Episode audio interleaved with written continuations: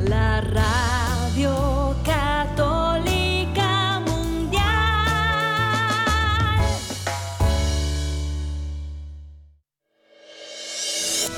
La vida humana ha de ser tenida como sagrada, porque desde su inicio es fruto de la acción creadora de Dios y permanece siempre en una relación especial con el Creador.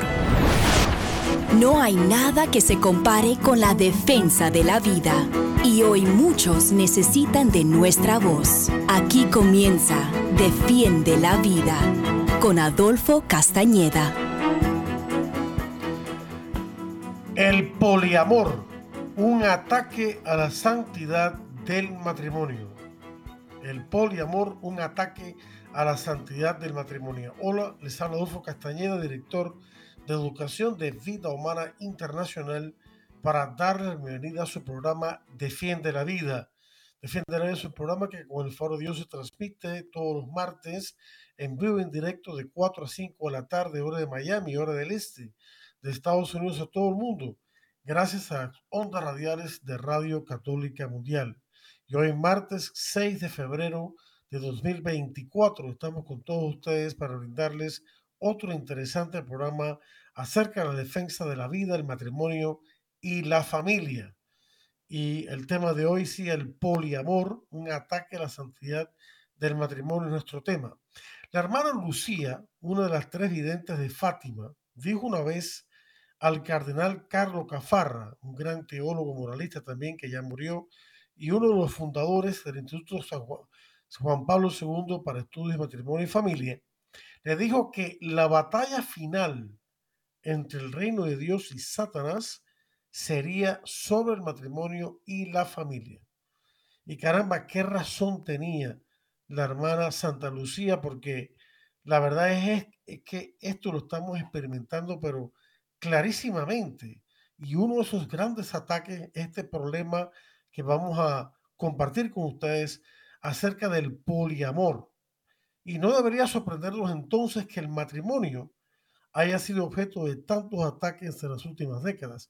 Esto incluye la explosión del divorcio express, el aumento de la cohabitación, o sea, la gente que vive juntos sin casarse, y el colapso de las tasas de matrimonio y de las, eh, la práctica de la anticoncepción, la pornografía, la infidelidad desenfrenada y el mal llamado matrimonio entre personas del mismo sexo, entre otras cosas. Sin embargo, un artículo reciente en la publicación de Atlantic, en la revista, ha confirmado una creciente sospecha sobre la repentina explosión de un nuevo ataque al matrimonio, o al menos un viejo ataque en una nueva forma. Y eh, esa, la, la clase charlatana tiene una nueva fijación que se llama el poliamor. Comienza el artículo y sigue diciendo lo que comenzó como un hilo de discurso hace unos años se ha convertido en una verdadera inundación. Final de la cita. De hecho, en las últimas semanas, los lectores de los principales periódicos y otras publicaciones han leído una serie de artículos que claramente buscan normalizar la práctica del mal llamado poliamor, es decir, la práctica de las relaciones abiertas, entre comillas, en las que las parejas casados o que simplemente están juntos acuerden permitirse mutuamente tener relaciones sexuales con otras personas. Fíjense qué clase de degradación eh, y de decadencia moral y social es todo esto.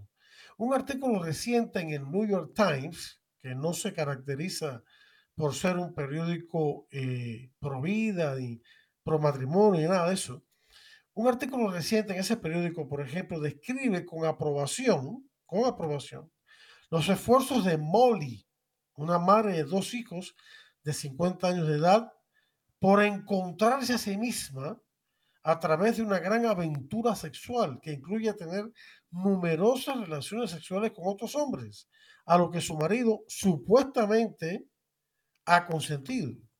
Mientras tanto, el autor de otro artículo en el Business Insider afirma que practicar el poliamor de alguna manera hizo mi familia más fuerte, dice el autor. En un artículo reciente también del New York Post, una mujer afirma que solo viviendo con su marido y un novio podrá permitirse una casa. Otro artículo, esta vez del The Guardian, un periódico muy liberal de Inglaterra, se pregunta si el, el poliamor es más divertido que buscar una persona con quien sentar cabeza. Mientras que otro artículo reciente en la revista New York Magazine explora en gran detalle por qué el poliamor se ha vuelto, vamos a decir, tan popular, entre comillas. ¿no? Últimamente, eh, afirma este artículo, el matrimonio ha tenido problemas y en, en, el artículo de New York Magazine señala numerosos libros y programas de televisión recientes que presentan el poliamor como parte de la trama. Y cita a continuación, donde quiera que mires, las puertas que las parejas cierran detrás de ellos cuando entran al santuario del matrimonio quedan entreabiertas. Quedan entreabiertas. Final de la cita. Qué tristeza. Qué cosa más grande. Todo esto del poliamor es una gran superficialidad. Por supuesto, no es ningún gran secreto por qué el poliamor se ha vuelto tan popular. Después de todo, el atractivo de la novedad sexual es tan antiguo como las colinas. Para los cristianos, esto siempre se ha entendido como uno de los efectos desafortunados del pecado original y algo a lo que hay que rechazar, no normalizar y alentar. Esto se hizo enseñando y cultivando la virtud personal, así como salvaguardando las numerosas prácticas y valores sociales que dirigen a hombres y mujeres a elegir la exclusividad y la madurez sexual dentro de la institución del matrimonio, que por cierto es una institución de origen divino. Por eso es que es una institución natural, porque ha sido creada por Dios en la misma naturaleza humana y la naturaleza de ser hombre, de ser mujer, que hoy en día se está perdiendo ese concepto.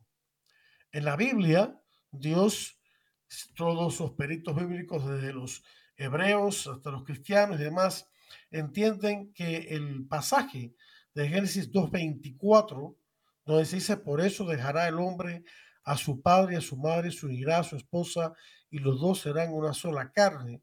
Es el versículo que funda la institución del matrimonio por parte de Dios mismo. Además, por supuesto, de la primera página del Génesis, en Génesis 1 del 26 al 28, donde Dios, entrando en una deliberación consigo mismo, que quiere decir que el acto que iba a realizar era de suprema importancia, decide crear al hombre y a la mujer a su imagen y semejanza, e inmediatamente les dice que crezcan y se multipliquen, o sea, el matrimonio, y llenen la tierra y la dominen.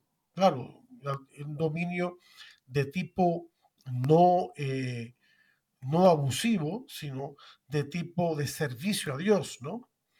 Las razones de ese problema grave del, del y las otras barbaridades que se le, está, eh, se, le está ocurriendo a la gente. Para esta, todas estas cosas son innumerables. Por supuesto, existen innumerables beneficios sociales para que una sociedad establecida sobre, para que una sociedad sobre, establecida sobre matrimonio permanente y exclusivo pueda florecer y todo lo contrario la lleva a la decadencia, a la infelicidad, eh, a la tragedia, a todo tipo de problemas. Después de todo, los hombres y las mujeres casados tienen mucho menos probabilidades de sufrir todo tipo de males sociales, incluida una pobreza grave, que los que no están casados. Lo mismo se aplica también a sus hijos, quienes tienen mucha menos probabilidades de sufrir pobreza, enfermedades mentales y encarcelamiento que los niños que crecen en hogares fracturados. Sin embargo, también existen los beneficios personales y espirituales del control y la exclusividad sexual en el matrimonio, a pesar de todas las promesas entrecortadas de los predicadores modernos, de los grandes maestros, entre comillas, de hoy en día, de la llamada libertad sexual, que en realidad no es cierto, la experiencia común de la raza humana es que la búsqueda de novedades infinitas es una de las formas más efectivas de ser miserable. El egoísta que busca constantemente nuevas experiencias, en este caso sexuales, para satisfacerse, nunca llega a satisfacción y termina más solo que antes. Una de las grandes paradojas de la revolución sexual de los años 60 del siglo pasado es que si bien los revolucionarios sexuales han predicado la promiscuidad sexual como el camino hacia la satisfacción sexual, los estudios encuentran consistentemente que los casados disfrutan de las tasas más altas de satisfacción íntima. En términos de sus propias prioridades, es decir, maximizar el placer sexual, la revolución sexual ha fracasado monumentalmente, de una manera completamente fehaciente, que se puede demostrar, como hemos eh, mencionado brevemente, con estudios eh, sociológicos. Y eso sin tener en cuenta las muchas y a menudo mucho más importantes prioridades que han motivado en primer lugar la defensa cristiana del matrimonio entre un hombre y una mujer indisoluble y abierto a la vida, es decir, la maximización del bienestar personal, físico, emocional, espiritual y social, no solo de un marido y una esposa, sino también de sus hijos y la comunidad y nación más amplia a la que pertenecen. En todos estos aspectos, los matrimonios estables, fieles y exclusivos obtienen puntuaciones muy por encima que cualquiera de las alternativas de moda, como el groseramente mal llamado poliamor. Una sociedad para ser sana, para ser justa, para ser estable, para ser feliz, tiene que estar fundada sobre la familia y esta a su vez tiene que estar fundada sobre el matrimonio, uno indisoluble y abierto a la vida entre un hombre y una mujer. Y ah, nos enfrentamos entonces al tema del fracaso del amor. Etimológicamente, la palabra poliamor significa muchos amores, pero al leer las diversas descripciones de poliamor en los artículos recientes sobre este tema, queda claro que el poliamor tiene muy poco que ver con el término amor y mucho más que ver con el término poli, es decir, muchos y mal llamados amores. De hecho, si bien uno podría sentirse tentado a pensar que el poliamor es solo una nueva y elegante palabra para la poligamia, en realidad lo que está claro es que el poliamor es un estilo de vida, entre comillas, estilo de vida sexual, peculiarmente moderno, incluso más degradado aún que la poligamia misma. En el caso de la poligamia, que por supuesto está mal, al menos hay un esfuerzo por mantener una cierta fachada de exclusividad y estabilidad del matrimonio, aunque con múltiples esposas, claro, una verdadera degradación y abominación, pero es menos mala que el poliamor, porque en el, el mal llamado poliamor, las llamadas parejas parecen simplemente intercambiar un compañero o compañera sexual por otra, como si estuvieran intercambiando un par de calcetines en una búsqueda interminable de novedades y emociones. Las diversas parejas novedosas son simplemente tratadas como medios que se valoran siempre que sean excitantes y sirvan a la búsqueda inquieta de la realización personal, entre comillas, pero que se abandonan en el momento en que ya no intrigan o proporcionan suficiente placer. Tomemos, por ejemplo, otra vez el artículo sobre Molly, la señora esta, en el New York Times. El artículo es sórdido y por eso no recomendamos leerlo. Pero aún más revelador es que es profundamente triste y desesperanzador, falto de esperanza. Molly se muestra completamente desvinculada de cualquier sentido básico de autoestima o decencia. Es inquietante y preocupante que parezca completamente indiferente esta señora Molly al bienestar de sus hijos, quienes accidentalmente, para su horror, descubrieron sus relaciones sexuales, la de Molly, con otros hombres, cuando eran adolescentes. Aún más extraño es su aparente descuido de su propio bienestar.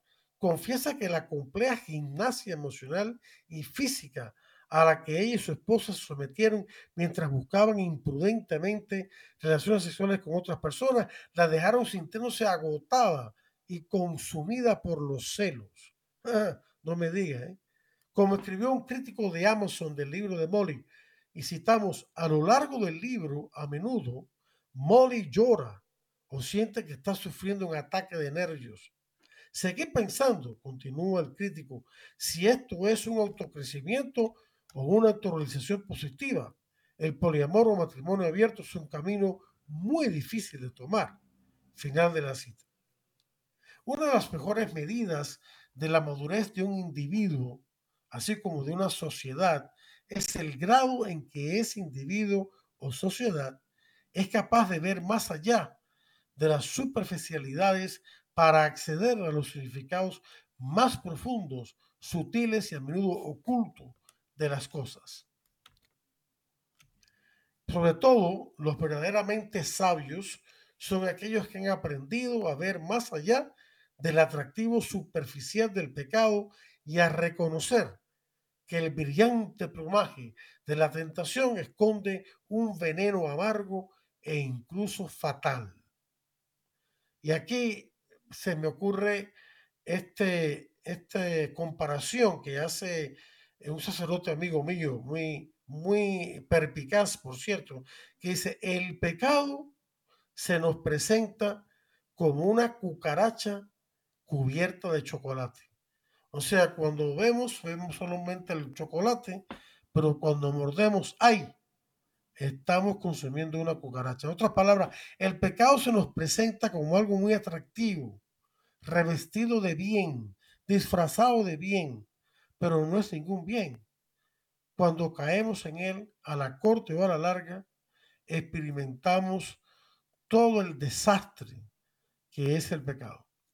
Sin embargo, Molly y los de su calaña, todos los hombres y mujeres inquietos, buscadores y promiscuos de la era posterior a la revolución sexual, parecen poco más que niños perdidos en comparación con aquellos hombres y mujeres que han cultivado con éxito una identidad profunda y significativa, matrimonio fiel y sacrificado, que ha servido como base para establecer una familia que perdurará a través de las generaciones y por supuesto que va a beneficiar a toda la sociedad.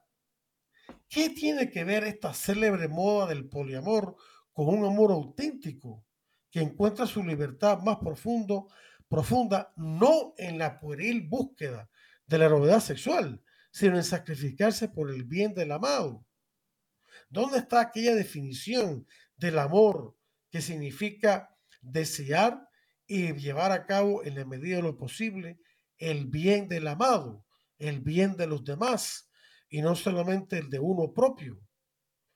Esta es la gran sabiduría que resume y protege en la rica enseñanza de la Iglesia sobre el matrimonio, la enseñanza por la cual nuestra cultura a menudo se burla rotundamente de ella, pero que nuestra cultura necesita tan desesperadamente. Durante toda la historia, de toda su historia, mm, los que están en contra de la iglesia o que no o que no les importa su enseñanza, siempre se han reído, burlado y criticado su enseñanza acerca de la sexualidad humana y el matrimonio. Pero nunca, nunca nadie ha podido refutarla. Jamás. Se han burlado de ellos todo lo que han querido, pero nadie ha podido presentar un argumento lógico y basado en los hechos que demuestre que la iglesia está equivocada. No, los equivocados son ellos. La iglesia siempre ha tenido razón en su doctrina acerca de la sexualidad humana, el matrimonio y la familia. Que muchos de sus miembros no la hayan vivido es otra cosa. Pero la enseñanza como tal, en resumidas cuentas viene de Jesucristo, es la verdad, así con V mayúscula que hoy en día la gente está rechazando. Hoy en día la gente no quiere creer que hay verdades absolutas, verdades que son eh, eh, verdad, que son válidas en sí mismas, objetivas, independientemente de lo que la gente piense o sienta, y que son válidas para todo el mundo y en todo lugar y en toda época. La gente no quiere aceptar eso y se sigue dando contra la pared y sigue causando daño a otras personas. Y los más dañados como siempre es el caso, son los niños y las niñas. ¿Qué niño o niña va a crecer armoniosamente y con amor en una mal llamada familia donde cunde el poliamor? Es imposible. Eso es un relajo, pero un relajo grave.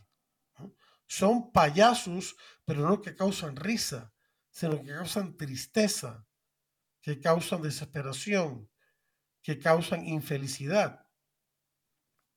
Y es, es en la abnegación, en la entrega de uno mismo, que encontramos alegría. Qué paradoja, ¿eh? Es en la entrega de uno mismo donde encontramos la, la realización personal. Es eligiendo libremente vincularnos a algo bueno que encontramos la auténtica libertad. Es en el comprometernos de por vida con otra persona, con la bendición de Dios en el matrimonio, que verdaderamente tenemos la posibilidad de encontrar la felicidad en esta tierra y también en la vida eterna. Y acá pasamos a comentar sobre estos dos grandes pensadores, J.K. Chesterton, cuyos libros recomiendo, y el cardenal Robert Sará sobre el amor. El cardenal Robert Sará, oriundo de Guinea, eh, todavía vive, ya una persona de edad avanzada, vive en el Vaticano, porque hasta hace pocos años era el, prefecto, la persona encargada del organismo del Vaticano que se encarga eh, o que trata acerca de los asuntos que tienen que ver con la liturgia y los sacramentos. El cardenal es un gran sabio y ha escrito varios libros que yo he leído, buenísimo.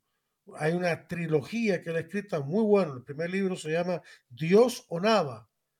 Eh, el segundo libro eh, trata sobre, dice, el valor, el profundo valor y el poder del silencio. Trata sobre la oración. Y el tercero, el más reciente, eh, donde él dice, se hace tarde y anochece. O sea, en sus tres libros el cardenal Sará examina desde la perspectiva de la doctrina de la iglesia y del pensamiento teológico el estado en que se encuentra la sociedad en Occidente. Y él marca eh, el terrible estado de decadencia moral, espiritual, filosófica, teológica, social, por supuesto, en que se encuentra la sociedad de Occidente, que siempre se había caracterizado por la cristiandad y que siempre se había basado en los valores judeocristianos, pero que están siendo rechazados. Ya estamos bien cosechando las amargas, los amargos frutos de ese rechazo. Esta noción de que la auténtica libertad se encuentra en abrazar libremente relaciones de amor que por su propia naturaleza unen a los amantes entre sí en una relación exclusiva en el matrimonio, está en el centro de uno de los capítulos más reveladores del profundo libro El Cardenal será el tercero y más reciente, Se hace tarde y anochece, que yo les recomiendo a todos los que me escuchan. Como escribe el Cardenal Sará en el capítulo titulado Odio al hombre, y citamos, para establecer una vida sólida en este mundo, Debemos conectarnos con los demás. Nuestra libertad se hace no tanto para decir un no asustado y receloso a los demás, como para decirles sí, para comprometernos con vínculos duraderos de confianza y de amor. El arquetipo de esta interrelación personal es el matrimonio, a través del cual un hombre y una mujer, aceptando su naturaleza profunda como seres sexuados, se dan cuenta de que se necesitan el uno al otro y eligen entregarse el uno al otro para siempre. Es significativo que el hombre moderno se haya vuelto casi incapaz de un compromiso total. Está literalmente paralizado por el miedo ante esta perspectiva que implica confianza en uno mismo y en el otro. Final de la cita. Y es verdad, vemos en las películas, en todos, cómo a los jóvenes y especialmente a los jóvenes adultos les cuesta dar el paso de un compromiso definitivo. Tratan, prueban por aquí, por allá, pero siempre se echan atrás. El egoísmo puede más que el amor. Lamentablemente. Es muy triste. E incluso, como decíamos en la semana pasada, hablando ya de, de, los hijos, hablando ya de, digamos que ya algunos de estos jóvenes están en el paso y se casan. Entonces el otro miedo que viene es el miedo a los hijos. Y alimentando ese miedo están organismos, organizaciones internacionales que dicen disparatadamente que hace falta reducir la población para no, no dañar el medio ambiente, para no causar un, supuesto cambio climático. Yo no sé lo que ustedes piensen sobre este tema del cambio climático, yo tengo mis dudas, pero como quiera que sea, ¿Estoy a favor usted de que existe el peligro de un cambio climático o no? Lo que sí es definitivamente una abominación es decir que hay que reducir la población o evitar tener hijos o evitar tener más hijos porque entonces va a haber un cambio climático desastroso o se va a dañar el medio ambiente. Eso es un disparate.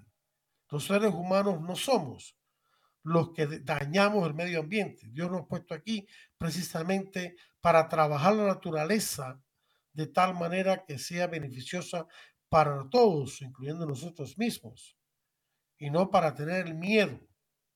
Eh, recientemente ha habido hasta la idea errónea y por eso está ocurriendo en este momento o en estos días recientes ha habido, todavía está ocurriendo, no lo sé, una tremenda protesta en Europa frente a eh, la, en, en, donde está el edificio de los derechos humanos en Europa, eh, ah, no, perdón, frente a la Unión Europea, el edificio de la Unión Europea en Bruselas, una tremenda protesta de agricultores de diferentes países que han bloqueado carreteras y calles con tractores protestando porque sus gobiernos le quieren imponer el que tienen que producir menos productos agrícolas y demás porque dañan el medio ambiente.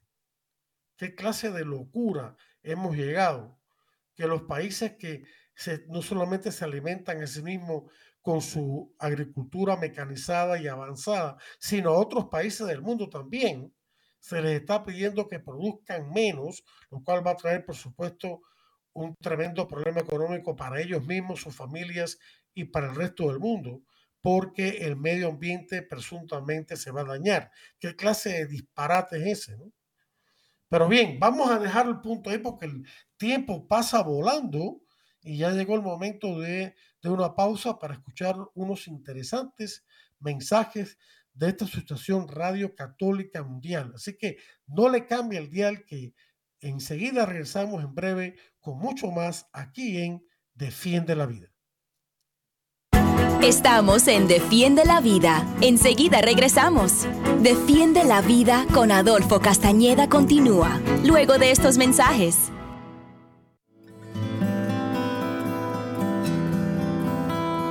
El Señor está cerca de los que lo invocan, de todos los que lo invocan sinceramente.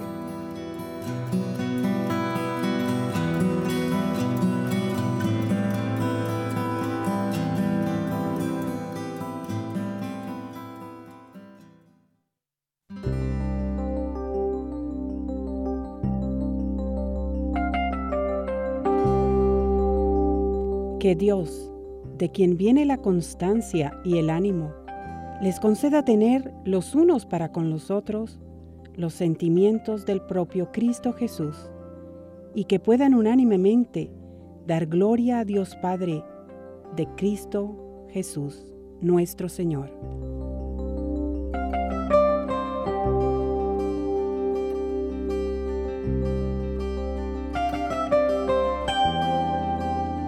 Por tanto, sean atentos unos con otros, como Cristo los acogió para la gloria de Dios.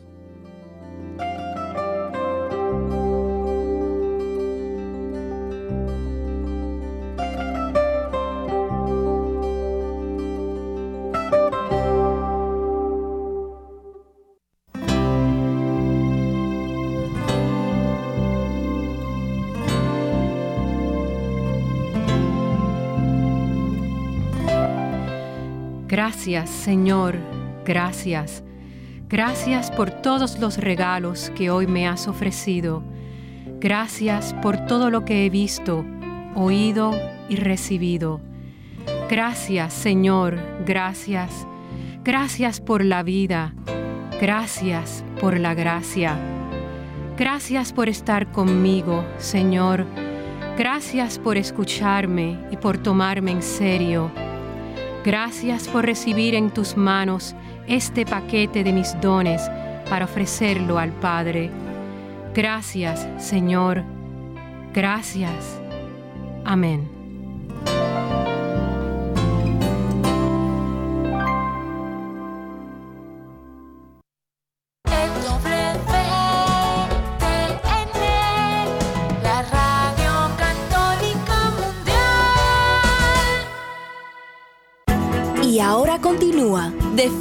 La Vida con Adolfo Castañeda.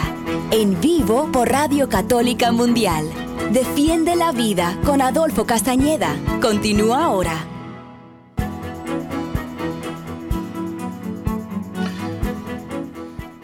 Y bien, queridos amigos, les doy la bienvenida de vuelta a su programa Defiende la Vida.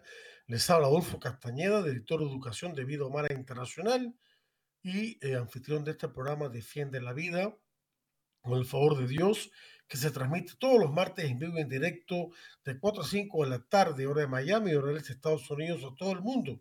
Gracias a las ondas radiales de Radio Católica Mundial, hoy martes 6 de febrero de 2024. Estamos con todos ustedes brindándoles este interesante programa, este interesante tema, mejor dicho, eh, que trata sobre el, el poliamor, un ataque a la santidad del matrimonio, pero que nos da pie para hablar de la belleza del matrimonio tal y como Dios lo creó. Y para ello estamos citando a dos grandes pensadores, G.K. Chesterton, que ya murió, de, que vivió en los años, escribió en los años 30 en Inglaterra, y el cardenal Sará, que en teoría vive de edad avanzada, oriundo de Guinea, África, vive en el Vaticano, y, eh, pero que sigue eh, activo, escribiendo y dando conferencias eh, de una gran profundidad. Entre los libros que ha, eh, que ha publicado, yo les recomiendo el más reciente, que es el que acabamos de citar al final del programa, de la primera mitad de este programa, que se llama Se hace tarde y anochece, del cardenal Robert Sará africano de Guinea, África. Y ahora citamos a Chesterton, quien eh, escribió uno de los tratados más famosos sobre esta idea de, de, lo que implica el compromiso matrimonial. Se trata de un ensayo titulado Una defensa de los votos matrimoniales. Los animo a leer el ensayo completo y como escribe Chesterton, y citamos un fragmento, dice, la rebelión contra los votos se ha llevado en nuestro día, se llevado a cabo en nuestros días, incluso hasta el punto de ser una rebelión contra el voto típico del matrimonio. Es muy divertido escuchar a los que se oponen al matrimonio sobre este tema. Parece, parecen imaginar que el ideal de constancia era un yugo impuesto misteriosamente a la humanidad por el diablo, en lugar de ser como es, un yugo impuesto consistentemente por todos los amantes a sí mismos. Han inventado una frase, una frase que es una contradicción en blanco y negro, en dos palabras, amor libre. Y yo comento aquí que ni es amor ni es libre. Amor libre como si un amante alguna vez hubiera sido o pudiera ser libre. La naturaleza del amor es obligarse a sí mismo. Y la institución del matrimonio simplemente le rindió al hombre, al hombre promedio, el cumplido de tomarle la palabra. Final de la cita. O sea, Chesterton nos está diciendo que en esta aparente, en este aparente yugo, entre comillas yugo, que es el matrimonio, en este aparente eh, comprometerse uno, en, en, este aparente entregarse al otro, eh, sin dar marcha atrás, es donde se encuentra la verdadera libertad y la verdadera amor y la verdadera felicidad. En otras palabras, el punto de vista de Chesterton es el mismo que el del cardenal Sará. De hecho, el hombre es creado libre en el sentido de que tiene la libertad de elegir un curso de acción u otro. Sin embargo, el objetivo de la libertad no es permanecer en un perpetuo estado de no elección, libre de todos los compromisos y obligaciones, sino elegir libremente comprometerse eligiendo relaciones de amor. Los seres humanos modernos, por otra parte, parecen pensar que el objetivo de la libertad es permanecer suspendido permanentemente en un estado de indecisión y de no acción, flotar sin sentido, sin sentido de dirección, sin propósito, sin meta. Solo así el hombre moderno piensa equivocadamente que puede proteger su libertad. Sin embargo, mientras que la clase charlatana moderna puede hablar una y otra vez sobre el poliamor, el verdadero amante y la persona que de verdad ama no quiere muchos amantes. El verdadero amante anhela unirse a la persona amada en el matrimonio y al hacerlo elige experimentar la mayor libertad de permitir que este amor florezca, se profundice y crezca, revelando así profundidades de alegría y significado y sentido que el amante nunca elegiría si permaneció distante y revoloteando superficialmente de un socio a otro, brincando de una cama a otra, tristemente. El amor es celoso, el amor es exclusivo. Como escribe Chesterton, los sabios modernos ofrecen al amante con una sonrisa desfavorable las mayores libertades y la más absoluta irresponsabilidad, pero no lo respetan como lo respetaba la antigua iglesia. No escriben su juramento en los cielos como registro, como registro de su momento más elevado. Le dan todas las libertades excepto la de vender su libertad, que es la única que quiere. Final de la cita. La libertad que se entrega es la verdadera libertad, en otras palabras. Frente a este alto estándar de amor, ahora comentamos nosotros, consagrado y protegido con las enseñanzas de la iglesia sobre el matrimonio, el llamado poliamor tiene toda la apariencia de un pasatiempo infantil, de una, y me perdonan los adolescentes, de una inmadurez adolescente. Estamos viviendo la época de la mentalidad adolescente y en esto no estoy tirándole a los adolescentes y criticándolos. Estoy criticando a los adultos que quieren vivir como adolescentes cuando no le corresponde. Los adolescentes tienen razón en ser adolescentes, en tener cierta inmadurez. Eso es normal, porque se está en proceso de crecimiento.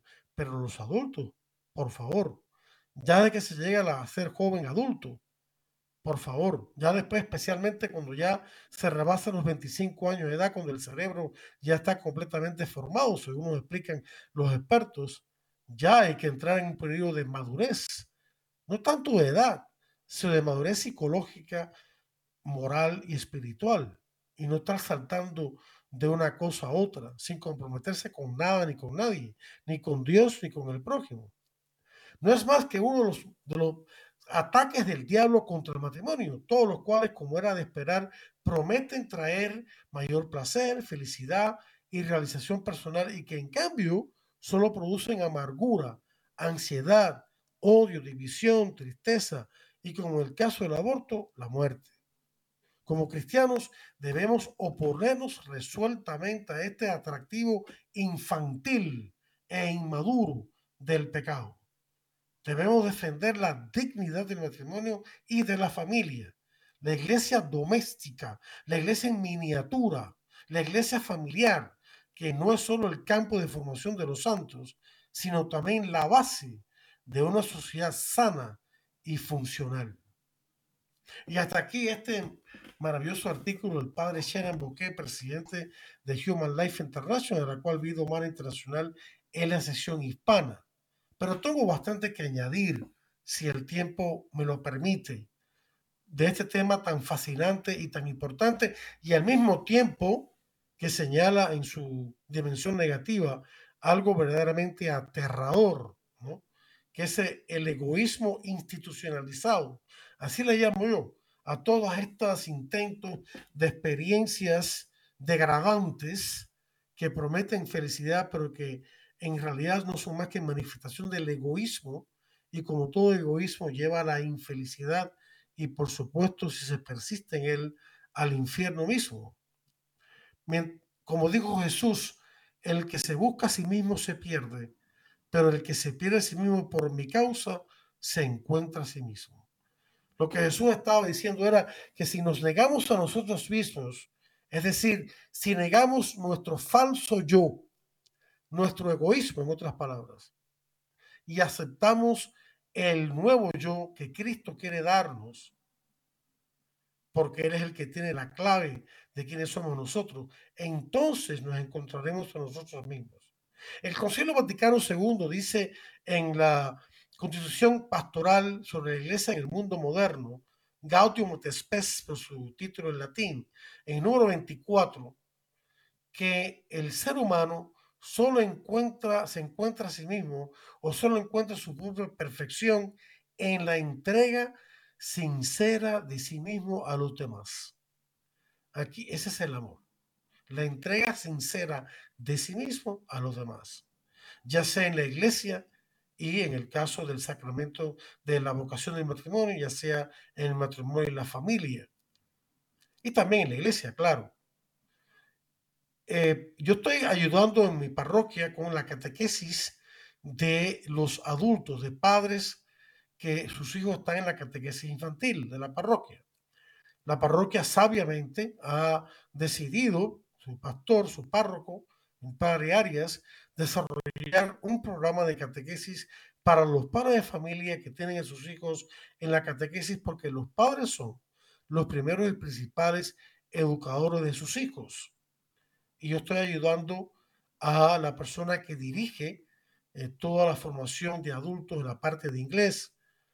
Ella se llama Ana María, es una persona que, está muy bien formada y ella tiene una intuición muy profunda, muy cierta al comienzo de la catequesis, antes de entrar en los temas básicos de la doctrina cristiana, que toda persona, niño, joven y adulto, según su edad, debe conocer, porque la catequesis es para toda la vida. Eso de catecismo para, niños hasta que llegue la primera comunión o la confirmación, después nada, no, eso es un disparate. Todos tenemos el deber sagrado, fíjense bien, grave, de formarnos continuamente en la catequesis. Y en unos momentos explicaré qué consiste. Pero el punto que quiero resaltar en este momento es el siguiente. Ana María dice, la verdadera batalla hoy en día en el mundo y en las familias y en nuestras vidas personales no es sencillamente o simplemente o meramente entre el bien y el mal. Claro que hay una batalla entre el bien y el mal, entre el diablo y Dios. La batalla, en cuanto a nosotros se refiere, es entre el yo y Dios.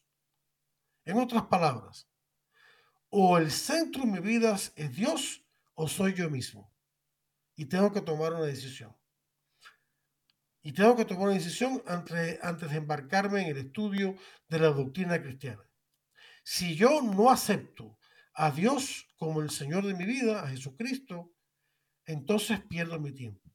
Si yo sigo siendo el que dirige mi vida, el centro de mi vida, la meta de mi vida, mi propia autorrealización egoísta, y no pongo a Dios en el centro y lo que Él enseña y lo sigo y lo obedezco y me someto a Él, entonces no nunca me voy a encontrar a mí mismo. Nunca voy a encontrar la verdadera felicidad ni tampoco el cielo. Por eso es que Jesucristo dijo, y repito, el que se encuentra, el que se busca a sí mismo, se pierde. Y el que se pierde a sí mismo, se encuentra a sí mismo en mí. En otras palabras, o seguimos lo que Dios enseña a través de su iglesia o seguimos lo que el mundo enseña, las disparates del mundo. Y aquí, por supuesto, la palabra mundo no se refiere al mundo creado por Dios, a las personas, no, no, no, estamos hablando del mundo del pecado, ese conjunto de instituciones y este, estructuras de pecado, eh, pornografía, eh, esta cuestión del poliamor, el transgenerismo, la contracepción, la injusticia social, el aborto, todo ese tipo de cosas, y, y las ideas que emanan, que tratan de justificar todas esas cosas, aquí no estamos condenando a nadie que sea abortado, en eso, al contrario, le, queremos ofrecer la infinita misericordia de Dios en el sacramento de la confesión, que es siempre imprescindible, eh, y la sanación que ofrece la iglesia y todo eso. Estamos hablando de, de ese mundo que, que en la Biblia eh, se condena y que nos ofrece una serie de atractivos, de ideas, de ideologías que desgraciadamente muchas veces nosotros los católicos nos estamos dejando llevar por ellas en vez de dejarnos llevar por lo que Dios enseña a través de su iglesia, que él mismo fundó, que Jesucristo fundó y le dio la autoridad a sus líderes, a los obispos y a los sacerdotes a enseñar la, la verdad a todos nosotros. Y no puedo creer, no puedo creer que nosotros los católicos, sobre todo acá en Estados Unidos, en otros países del primer mundo o en América Latina, seamos tan arrogantes, tan soberbios, que no queramos obedecer y someternos, claro, inteligentemente, con conocimiento de causa, conociendo bien la doctrina, por supuesto, para poder aceptar bien, pero en definitiva, someternos somet eh, y, y entregarnos enteramente a lo que Dios enseña en su Hijo Jesucristo, en el Espíritu Santo, a través de su iglesia. Porque Dios fundó la iglesia para que continuara su enseñanza de salvación en el mundo.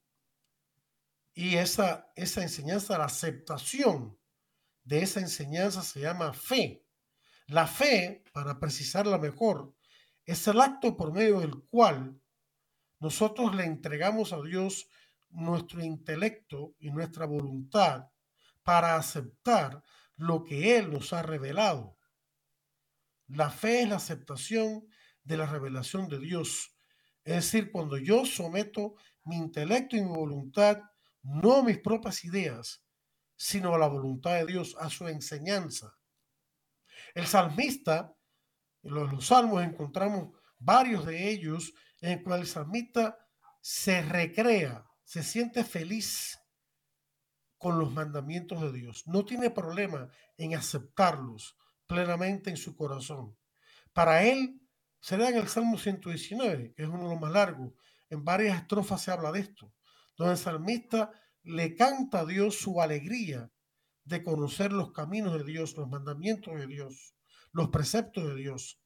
En vez de rebelarse contra ellos, en vez de encontrarlos pesados y agobiantes, encuentra que son su mayor felicidad y consuelo y su guía para su vida.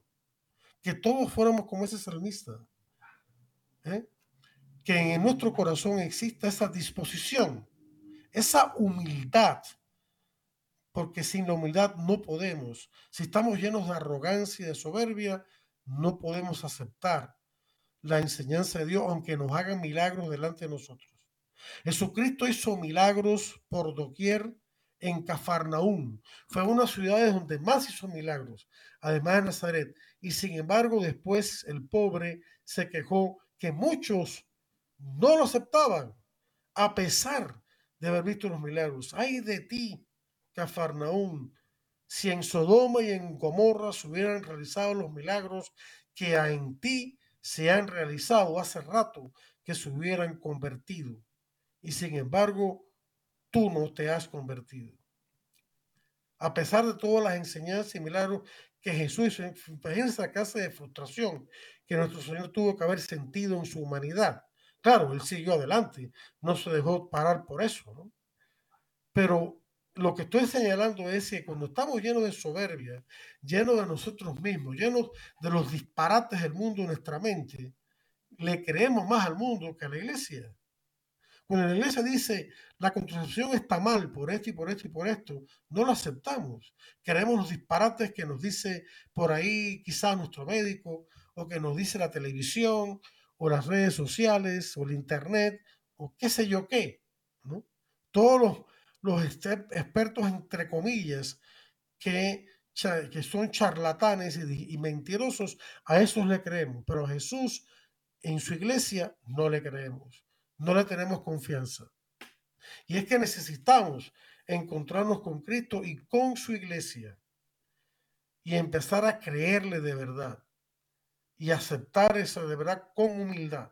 Por eso Jesús en su sermón de la montaña, que comenzó con las bienaventuranzas, la primera bienaventuranza es felices los pobres de espíritu, porque de ellos es el reino de los cielos. Pobre de espíritu, según los padres de la iglesia, significa humildad, entre otras cosas. Es decir, primero que todo, en saber que yo no soy Dios, que Dios es Dios y yo no soy Dios, que yo soy una criatura de Dios. Y segundo, que tengo que obedecer a Dios, que tengo que someterme a Él. El primer pecado, el pecado real, consistió en un acto de desobediencia a Dios motivado por la soberbia. El, el, simbolismo del fruto prohibido, la tentación de la serpiente que representa a Satanás, todo ese simbolismo, es eso lo que quiere decir. Dios había trazado un límite a nuestra libertad creada que no podíamos traspasar. Y era el límite entre la humildad y la soberbia, entre querer ser como dioses, Génesis 3.5, la tentación del diablo, y querer ser como Dios, pero por gracia de Dios. Dios quiere que seamos como Él, pero no por el arrebato, sino por la vía de la obediencia, de libremente y con conciencia de ello, con conocimiento de causa, con conocimiento de su doctrina, e entregarnos a Él aceptando esa doctrina y poniéndola en práctica. No solamente los diez mandamientos, sino todos otros valores que nos enseña Jesucristo en el Evangelio, los valores del Evangelio, especialmente en el Sermón de la Montaña, que va de los capítulos 5, 6 y 7 de San Mateo, que comienzan con las bienaventuranzas. Estas bienaventuranzas son los valores centrales del Evangelio, porque esas bienaventuranzas son las mismas actitudes, las mismas virtudes que Jesús tenía y tiene en su corazón y que Él quiere que nosotros repliquemos en el nuestro. ¿Estamos dispuestos a aceptarlo? Porque ese es Jesús. Si queremos aceptar a Jesús, tenemos que aceptar sus valores, sus virtudes. Las bienaventuranzas son al mismo tiempo virtudes y promesas de vida eterna. Felices los pobres de espíritu, que no significa ser apocado ni de poco valor. No, no, no, no. Significa ser humilde, estar abierto a la enseñanza de Dios. Solo los humildes pueden aprender. Los soberbios no, porque se creen que se la saben todas. Se creen incluso que saben más que Dios, que saben más que la iglesia. Felices los pobres de espíritu, porque de ellos es el reino de los cielos. Y después siguen las otras bienaventuranzas. Felices los que lloran, es decir, aquellos que aman tanto que les duele su propio pecado y el pecado de otros, por el daño que causa. Y por supuesto también les duele su propio sufrimiento y el de otros, pero porque aman. Felices, también nos dijo Jesús, los mansos, como Él. Aprendan de mí que soy manso y humilde de corazón. Es decir, los que tienen paciencia, los que están en paz, los que rechazan la ira, eh, la ira injusta, porque hay una ira justa que está dentro de unos límites. Felices los que buscan la paz, los que trabajan por la paz, los que tratan de estar en paz con, con todo el mundo en la medida de lo posible. Felices los que tienen misericordia y demás como, como Dios tiene misericordia de uno. Felices los que tienen hambre y sed de justicia, de que haya justicia en el mundo, de santidad también significa la palabra justicia. Felices los que son perseguidos por causa de esa justicia y por causa de Jesucristo. Aquellos valientes, hoy celebramos la, el martirio y la santidad de San Pablo Miki y sus compañeros, todos ellos japoneses, que fueron martirizados en el siglo XIX en Japón, fueron crucificados por ser cristianos. En aquel momento en Japón el cristianismo una minoría, todavía hoy lo, lo, es, pero hoy no es perseguida, en aquel momento sí lo era. Y hoy celebramos un mártir y a sus compañeros que, quisieron tanto a Cristo y su enseñanza que estuvieron dispuestos a dar su vida por él en un país que mayormente no era cristiano. Japón. Gracias a Dios, hoy en día es un país más tolerante, pero que pasa por otros problemas que hablaremos de en otro programa. Pero el punto aquí es que estos valores que he resumido brevemente de las bienaventuranzas son los que nos llevan a la vera felicidad, a la verdadera entrega con los demás. Que Dios los bendiga a todos. Lo espero la próxima semana para otro interesante programa de Defiende la Vida. Hasta entonces.